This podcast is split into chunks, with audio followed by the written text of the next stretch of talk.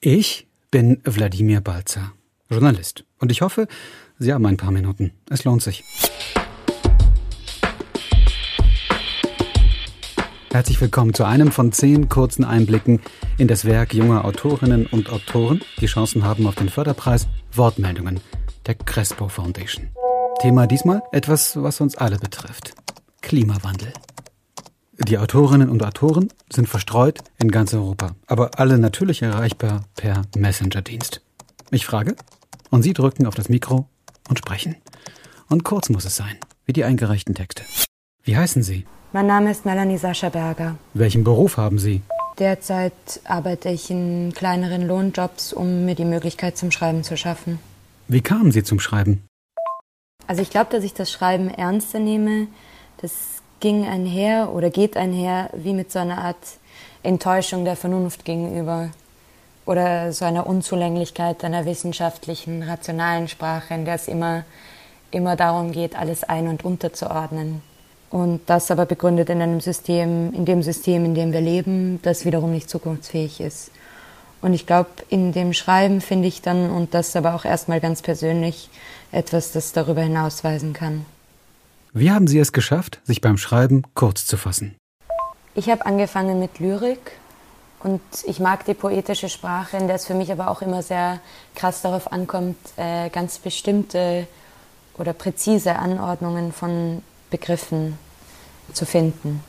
Und dafür brauche ich dann aber schon auch eher lange, um zu einem Bild die Wörter zu finden. Und daher ist, glaube ich, die kurze Form auch eher dankbar für mich. Für wen schreiben Sie? Ich weiß es nicht, aber ich glaube, dass ich erstmal für mich selbst schreibe. Ähm, und für mich liegt da irgendwie so ganz viel Hoffnung darin, dass man, darin, dass man sich die Fähigkeit erarbeiten kann, äh, Welten zu erschaffen. Und ich würde, glaube ich, schon gerne auch für ein Publikum schreiben, aber dazu braucht man erstmal das Publikum.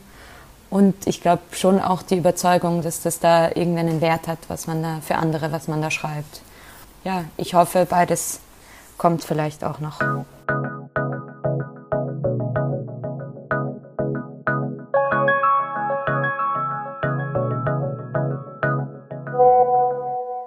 Was kann Literatur gegen den Klimawandel ausrichten? Wenn man die Frage ernst nimmt, dann muss man, glaube ich, auch mit Hinblick auf die Dringlichkeit der Klimakatastrophe erstmal anmerken, dass der Literatur schon ihr breites Publikum fehlt.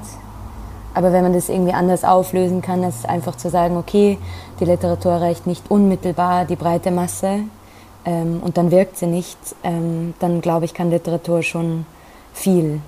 Und vielleicht kann sie da auch in erster Linie Brüche oder Fugen aufweisen und schaffen in festgefahrenen Systemen, die eben auch über Sprache funktionieren und die aber nicht funktionieren, wenn es darum geht, ein gutes Leben für alle, also das heißt auch für zukünftige Generationen zu schaffen. Worum geht es in Ihrem Text? In meinem Text geht es um Pan Piu, die von ihrem Vater Getty Piu an einem Marktplatz abgeholt wird und es kommt dann heraus, dass die Serverfarm, in der der Vater arbeitet, abgebrannt ist und dadurch auch die Existenz der Familie auf dem Spiel steht und der Vater sich schrecklich aufregt und Pan Piu dann wegläuft. Und worum es mir geht oder was ich da irgendwie zum Ausdruck bringen wollte, ist, inwieweit die Klimakatastrophe nicht ein alleinstehendes Phänomen ist, ähm, dass er jetzt irgendwie so für sich steht, sondern aus einer bestimmten Art von Beziehung, von Relation folgt.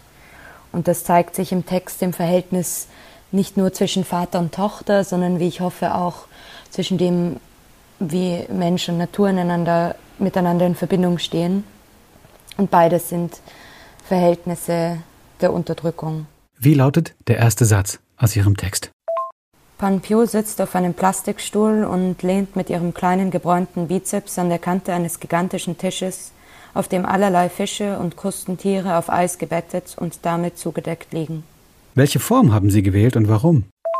Also das war nicht von Anfang an geplant, aber mein Text ist, glaube ich, eine relativ klassische Kurzgeschichte geworden. Und ich erkläre mir das so, dass das eine Form ist, die es mir ermöglicht, dass der Erzähler oder die Erzählerin eine allwissende, aber auch eine gesellschaftskritische Perspektive einnimmt, ähm, in der Details hervorgehoben werden oder auf eine bestimmte Art hervorgehoben werden, die die Protagonistinnen auch nicht hätten begreifen können. Und so ergibt sich dann eben eine komplexe Geschichte darüber, wie der Klimawandel in Erscheinung tritt. Welchen Einfluss hat der Klimawandel auf die Menschen in ihrem Text?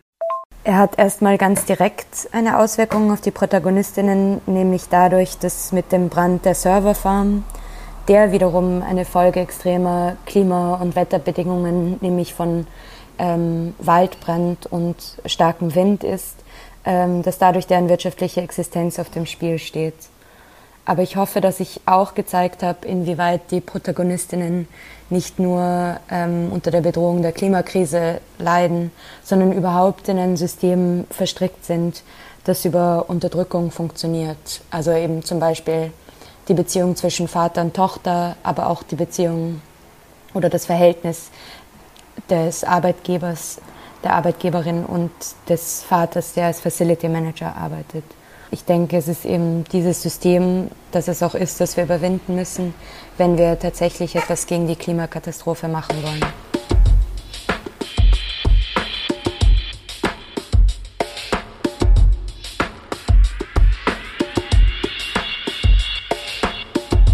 Sie benutzen eine ungewohnte Genderform. Können Sie die genauer erklären? Warum haben Sie sich dafür entschieden? Ich benutze frei das von Enkotten eingeführte polnische Gendering und dabei werden alle für alle herkömmlichen Endungen notwendigen Buchstaben einfach in irgendeiner Reihenfolge ans Wortende gesetzt.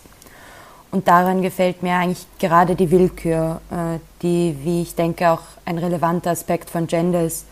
Und ich finde auch gut eben, dass es eine Störung ist. Und dies, denke ich, zumutbar bzw. notwendig, nicht nur, wenn es um die, ja nach wie vor um die Hegemonie des Maskulinums geht, sondern auch, wenn wir es schaffen wollen, über die Binarität hinauszuwachsen. Vielen Dank für diese Antworten. Danke natürlich auch für den Text und viel Erfolg beim Preis. Melanie Sascha Berger. Eine von zehn Kandidatinnen und Kandidaten für den Wortmeldungen Förderpreis 2021. Die Shortlist ist in ganzer Schönheit und Vielfalt auf der Seite wortmeldungen.org abrufbar. Viel Spaß und Erfolg allerseits.